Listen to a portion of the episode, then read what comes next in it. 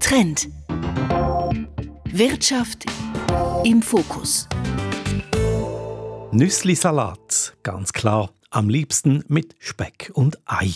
Aber den Salat lieber vom Feld oder aus einer Industriehalle? Das ist hier die Frage. Industriehallen, gefüllt bis unters Dach mit Pflanzengestellen. Vertical Farming heißt das, vertikale Landwirtschaft. Es wird in die Höhe gepflanzt. Vertical Farming braucht weniger Platz als auf dem Feld. Vertical Farming heißt aber auch keine Erde, keine Sonne. Ist das Vertical Farming eine Konkurrenz für die herkömmliche Landwirtschaft? Das versuchen wir zu klären hier im Trend mit Ivan Lieberherr.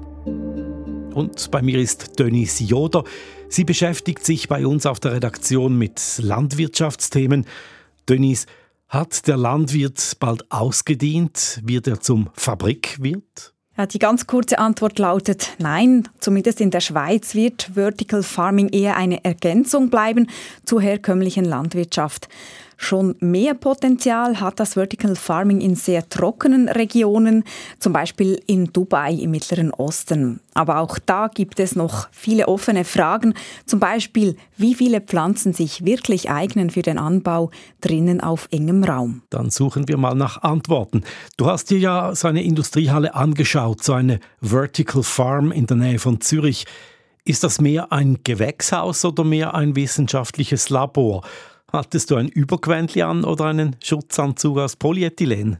Ja, so einen Schutzanzug musste ich anziehen, um eben keine Schädlinge reinzubringen. Da fühlte man sich schon ein bisschen wie in einem Labor, obwohl es sonst eher aussah wie in einem Gewächshaus wegen der vielen Pflanzengestelle. Außer dass halt das typische Glasdach fehlte, wie man es etwa von Gewächshäusern in Gärtnereien kennt. Also schauen wir doch mal vorbei bei dieser Vertical Farm in Niederhasli. Es riecht nach Basilikum. Die ganze Halle ist voll von etwa 20 Meter langen und 10 Meter breiten Gestellen, die fast bis an die Decke reichen. Hier schwimmen auf sogenannten Flossen rund 9600 junge Basilikumpflänzchen. Direkt im Wasser. Erde gibt es hier keine. Mark Zaran, Geschäftsführer der Firma Yasai, hebt ein Floß hoch. Wenn man die Flosse hebt, sieht man dann die Wurzeln, die dort drin wachsen. Und das Schöne daran ist, ist, man kann genau sehen, wie gesund die Pflanzen sind an der Qualität der Wurzeln. Mark Zaran hat das Startup Yasai mit zwei Kollegen vor rund zwei Jahren gegründet. Inspiriert hat ihn ein Buch über Vertical Farming. Wir Menschen würden viel zu viel Land benötigen, um uns zu ernähren, sagt er. Heute brauchen wir, um 8 Milliarden Menschen zu ernähren, rund 40 Prozent der eisfreien Landfläche. Und im Vergleich dazu alle städtischen äh, urbanen Regionen der Welt sind nur 3% Das heißt, die meisten Menschen leben in 3% der Welt, aber brauchen mehr als 40% um sich zu ernähren. Mit der Vertical Farm will Mark Zaran einen Beitrag dazu leisten, dass weniger Land gebraucht wird, um Lebensmittel zu produzieren.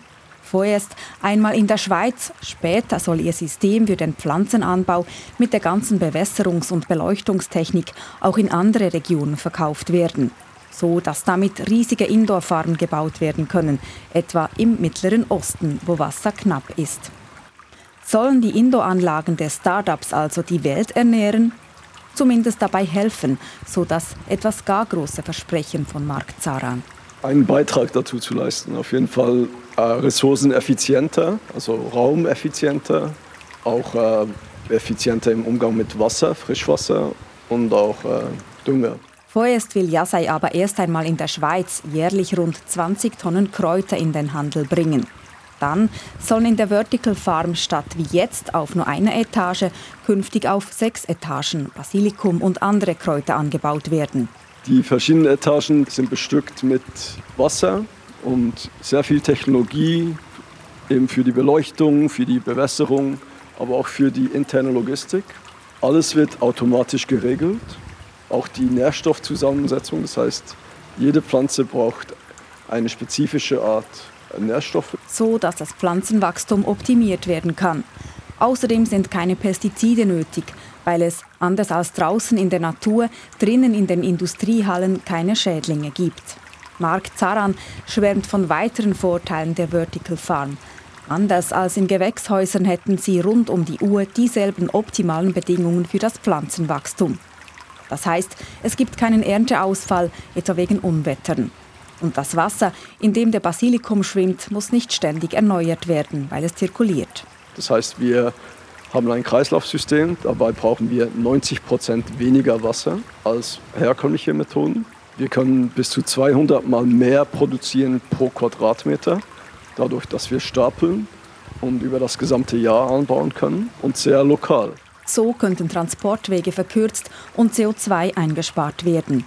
Um möglichst viel CO2 einzusparen, will das Startup auf Produkte fokussieren, die, vor allem im Winter, häufig eingeflogen werden müssen. So wie zum Beispiel der Basilikum, der hier derzeit angebaut wird. Tönt ganz vielversprechend. Also, Vertical Farming verspricht, auf der gleichen Fläche mehr anbauen zu können, mit weniger Pestiziden als in der herkömmlichen Landwirtschaft, mit einem tieferen Wasserverbrauch und erst noch lokal, also ohne lange Transportwege. Aber da gibt es doch sicher noch irgendwelche Haken. Der Stromverbrauch, der dürfte ja sehr hoch sein. Sonst würde es sicher schon mehr solche Farmen geben. Ja, das ist genauso. Also zuerst einmal fallen hohe Investitionskosten an für das Gebäude, aber auch die Technik, weil in den Anlagen ja vieles automatisiert werden soll, etwa die Beleuchtung oder die Wasserzirkulation.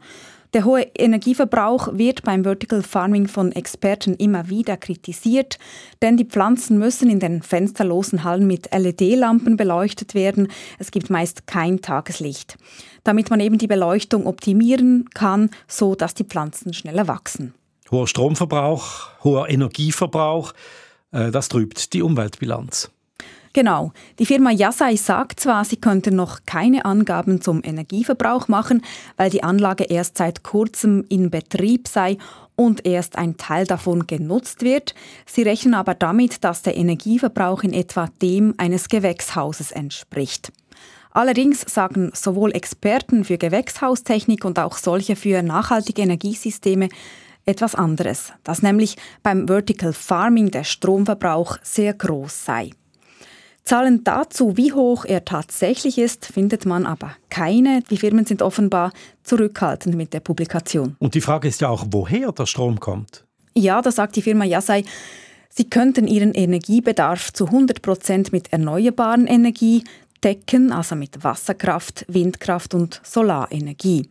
Allerdings muss man berücksichtigen, heute kann schlicht noch zu wenig erneuerbare Energie gespeichert werden, um den Bedarf überall decken zu können. Also das heißt, wird an einem Ort erneuerbarer Strom gebraucht, dann fehlt er anderswo. Ein hoher Energieverbrauch, das geht ins Geld. Wie sieht das denn aus? Rentiert sich die Vertical Farm in Niederhasli trotzdem? Die Anlage sei profitabel, sagt das Startup ja sei. Mehr ins Gewicht als die Stromkosten würden allerdings die Personalkosten fallen, sagen sie. Denn die sind in der Schweiz deutlich höher als im Ausland. Die Anlage in Niederhasli rentiert deshalb nur, weil das Startup Kräuter anbaut. Mit ihnen könne man deutlich mehr Geld verdienen als zum Beispiel mit Salat, sagt Mark Zaran. Kräuter haben eine hohe Marge. Und das Ziel, das wir haben als Startup, ist eigentlich hier ein Modul zu kreieren, mit dem wir skalieren können. Skalieren, das heißt mehr produzieren, ich sage mal unter der gleichen Lampe, dass also der Ertrag größer wird, aber die Kosten, die Produktionskosten etwa gleich bleiben. Ja, genau. Das Unternehmen will künftig die Anbaufläche, wenn möglich, voll auslassen und die hohen Fixkosten so auf mehr Pflanzen verteilen. Ziel wäre es, in Zukunft jährlich 20 Tonnen Kräuter an Detterhändler zu verkaufen. Das wäre etwa ein Prozent von dem, was 2021 total in der Schweiz verkauft wurde, nämlich rund 2000 Tonnen. Das Ziel des Startups ist es, dass sich dann auch der Anbau von Produkten mit einer kleineren Marge, also wie etwa Salat, rentieren würde. Aber heute funktioniert das noch nicht. Nein, heute kostet der Anbau in der Vertical Farm noch mehr als in einem herkömmlichen Gewächshaus.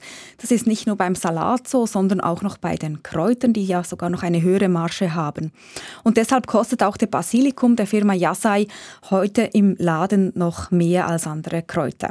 Aber in Zukunft sollen zumindest die Kosten gesenkt werden, aber auch der Preis im Laden, das ist offen. Lösen wir uns doch von diesem Startup Yasai, schauen wir uns das größere Bild noch etwas an. Vertical Farming, könnte das zu einer Konkurrenz werden für Schweizer Gemüseproduzenten, für deren Gewächshäuser?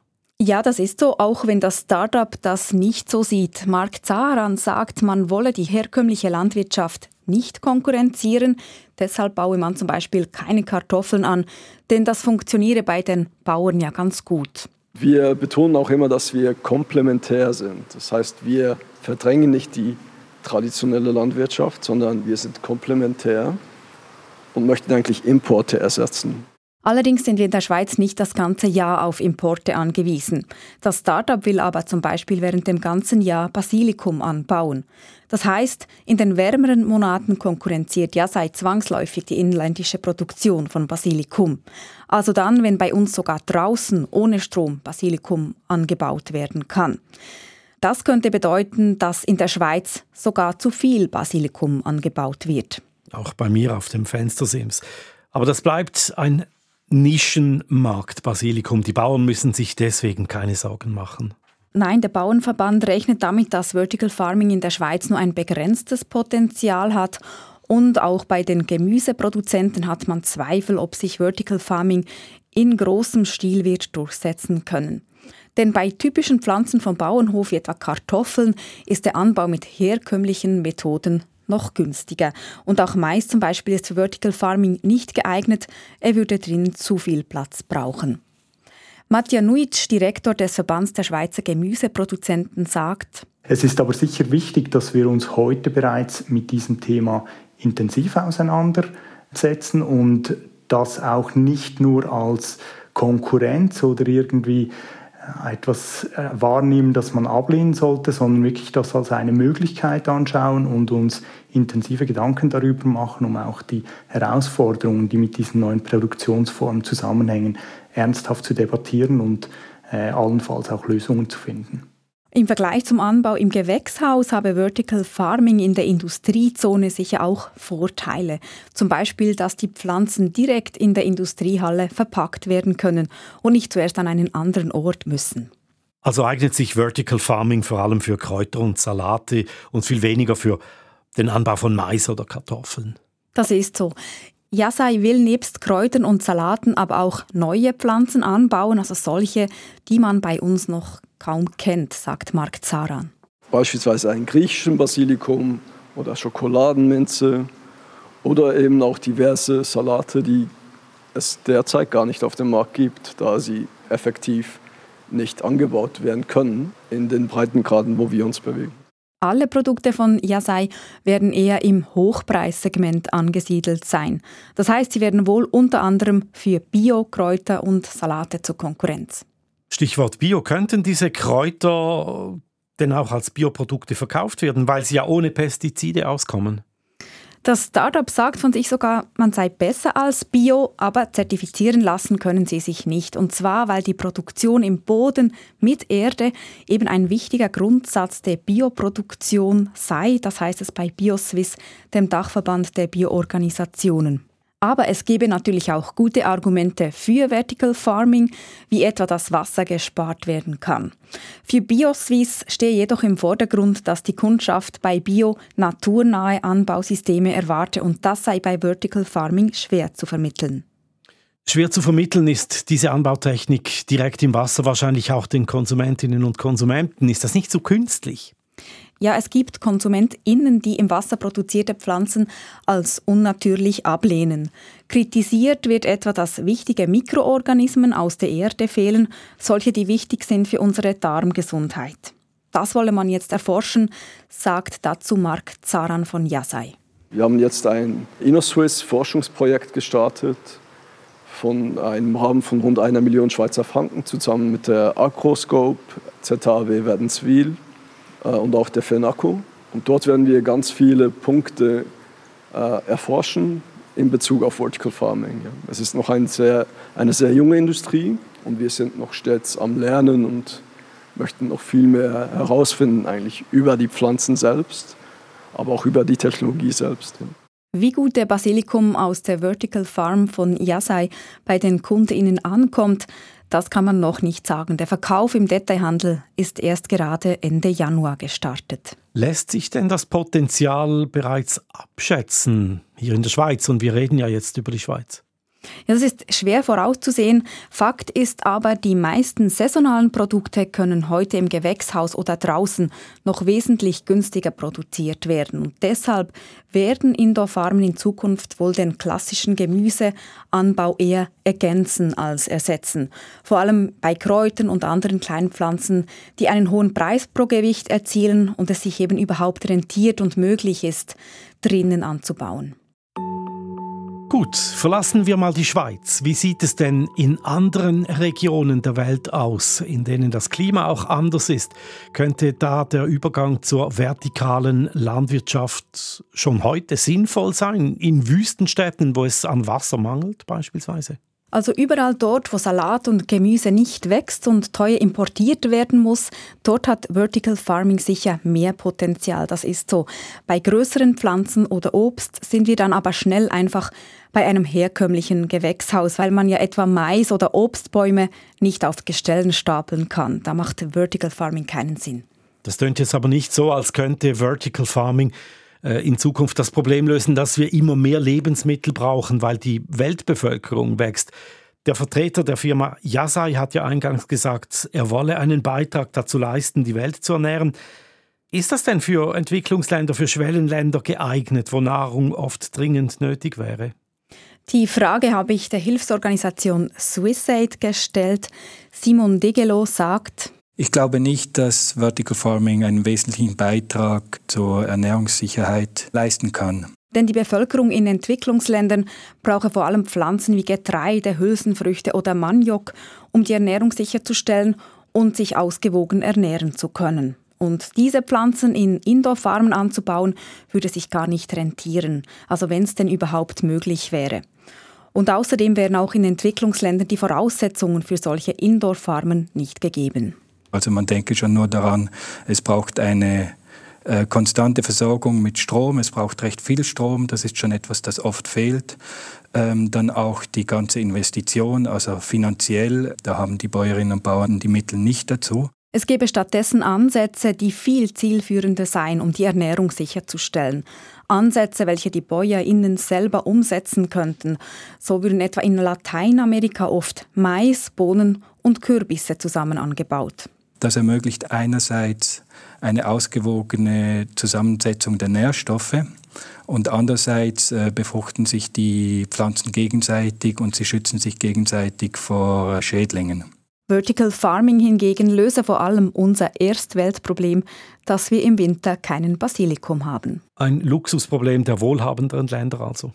Ja, ich denke, Vertical Farming wird etwas für wohlhabende Länder bleiben, als Ergänzung zum herkömmlichen Anbau oder für trockene Regionen wie etwa in Städten wie Dubai im Mittleren Osten. Denise Joder über das Potenzial des sogenannten Vertical Farming. Vielen Dank. Auch Landwirtschaft ist Wirtschaft und hier nehmen wir ja bekanntlich die Wirtschaft in den Fokus jede Woche. Bis zum nächsten Mal, sagt Ivan Lieberherr.